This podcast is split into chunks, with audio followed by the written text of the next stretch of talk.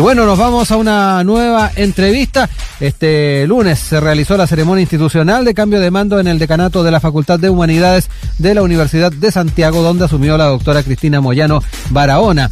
Eh, tengo un compromiso con la educación pública, con la promoción de valores, con el respeto, el pluralismo, la tolerancia y la inclusión, dijo la nueva autoridad, quien debe iniciar su gestión con el desafío de la virtualidad impuesta por la pandemia para iniciar un programa que ya adelantado tiene como centro la excelencia académica. Y bueno, ya estamos en línea ¿ah? con la doctora Cristina Moyano, decana de la Facultad de Humanidades acá en Sintacos ni Corbata. ¿Cómo está, eh, decana? Muy buenos días. Muy buenos días, Rodrigo. Muchas gracias. Gracias por esta invitación. No, gracias a usted por estar también con nosotros aquí dialogando y conociendo un poco más la forma en que se está proyectando el trabajo en el decanato en el, actual eh, periodo que comienza. Lo primero, decana, ¿eh? usted asume en un año complejo, marcado por la continuidad de una larga pandemia. Eh, en ese sentido, es interesante saber cómo considera que la facultad debe afrontar este desafío tan, tan grande.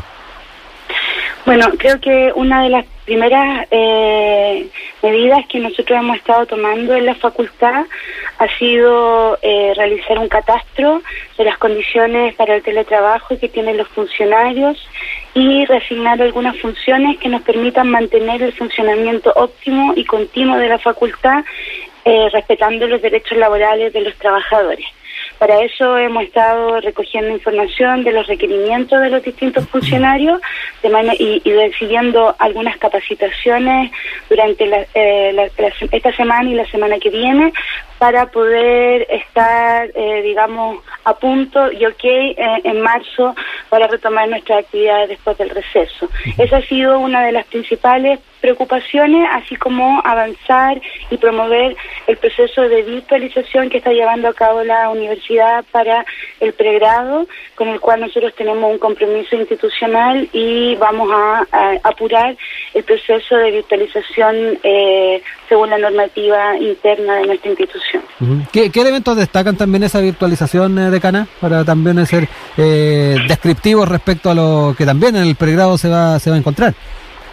Claro, bueno, los estudiantes que ingresen este año eh, van a contar, eh, y los que y los antiguos también, van a contar con una plataforma eh, Moodle actualizada, bastante amigable, que nos va a permitir registrar eh, clases sincrónicas y clases asincrónicas, de manera de que todo el camino del diseño del programa y la metodología que los distintos académicos estén usando para llegar al cumplimiento de los aprendizajes esperados tenga un soporte institucional único y que pueda además ser de fácil acceso, eh, regular y, y, que, y, que, disponga, por lo tanto, de recursos didácticos, bibliografía, etcétera, para que los estudiantes puedan tener un ambiente de trabajo eh, un poco más ordenado, más sistemático y estable que el que tuvimos que enfrentar eh, durante el primer semestre del año 2020, donde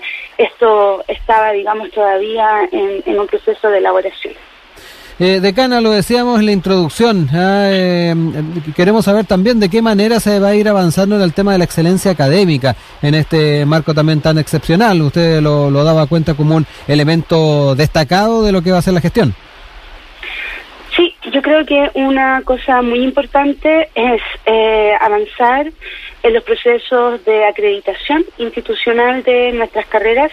Eh, nosotros tenemos, somos la facultad que tiene la mayor cantidad de pedagogías, eh, una carrera que se rige por una por normas específicas, de manera de que nuestra intención es que durante este año que comienzan varios procesos de acreditación que ya están en, en marcha, eh, las pedagogías puedan aumentar sus sus años de acreditación. Lo mismo respecto de asumir el desafío de la eh, dimensión de calidad eh, para la acreditación permanente, que es la, otra modalidad, así como potenciar y avanzar en eh, una gestión administrativa institucional más eficiente para los programas de posgrado, de manera que los programas de posgrado aumenten también sus indicadores de acreditación y de ingreso de estudiantes a nuestra casa de estudio. Esas son las principales lineamientos para el año 2021. Tenemos varios procesos de acreditación y queremos ser una, eh, digamos, el equipo central de la facultad quiere eh, disponer de, los mejores insumos eh, de datos, de gestión, etcétera, para que estos procesos sean exitosos y certifiquen la calidad de nuestros programas. Eh, estamos eh, conversando a esta hora con la decana de la Facultad de Humanidades de la Universidad de Santiago, la doctora Cristina Moyano. Em, no solamente toca asumir en un año de pandemia decana, sino que además en un año histórico que va a estar obviamente marcado por la elección de constituyentes. Eh, ¿Cómo también desde la facultad se debe de dar cuenta de este nuevo Chile que se, que se abre, a ah, ir siguiéndole también la huella a un proceso que, como decíamos, es histórico? Bueno, nosotros como facultad no solo vamos a seguir la huella de este proceso, sino que estamos eh, preparando toda una línea de trabajo para instalar y desarrollar eh, este observatorio de debates constituyentes.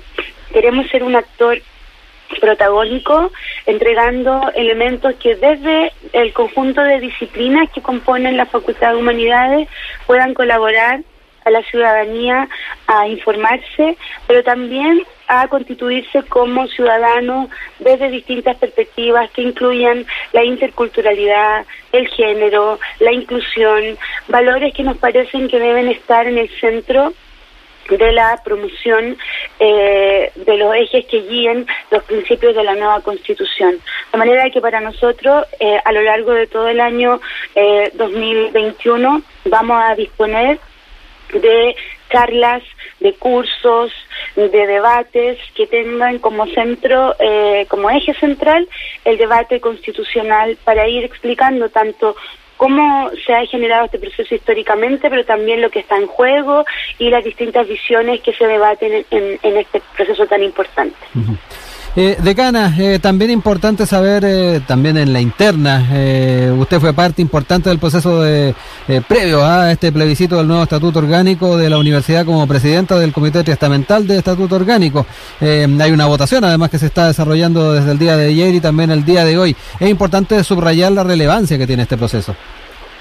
Sí, yo quiero hacer una invitación a toda la comunidad universitaria a participar eh, estamos hoy día en condiciones totalmente distintas de las que eh, tiempo atrás eh, fueron los marcos históricos en los cuales se realizaron los intentos de modificación al estatuto orgánico que tenemos desde el año 82. Creo que esta es una oportunidad que más allá de los personalismos y las disputas eh, entre distintos actores de la universidad, hoy día tenemos que pensar como una comunidad con un objetivo importante que es reformar ese estatuto heredado de la dictadura militar y disponernos todos a hacernos responsables de cambiar los marcos regulatorios de nuestra comunidad para volverla más democrática, más inclusiva y más participativa. Bueno, decana, eh, varios objetivos entonces lo que se están trazando eh, desde la perspectiva del, decanato, eh, varios momentos históricos además que se están viviendo a nivel nacional y a nivel de universidad, así que obviamente va a ser un año con bastantes cosas que realizar y que llevar adelante. Queremos agradecer, decana, este tiempo que ha tenido con nosotros para ir proyectando el trabajo desde esta, este decanato de la Facultad de Humanidades y desearle éxito también en lo que se viene de aquí en adelante. Muchas gracias, Rodrigo, por los deseos de éxito y espero seguir colaborando siempre con ustedes en, la radio de la universidad. Exacto. También agradecemos esa siempre disposición para poder ir tocando distintos temas acá también en la radio y en el canal de televisión. Que tenga muy buena jornada y buen fin de semana. Muchas gracias, igual para ti.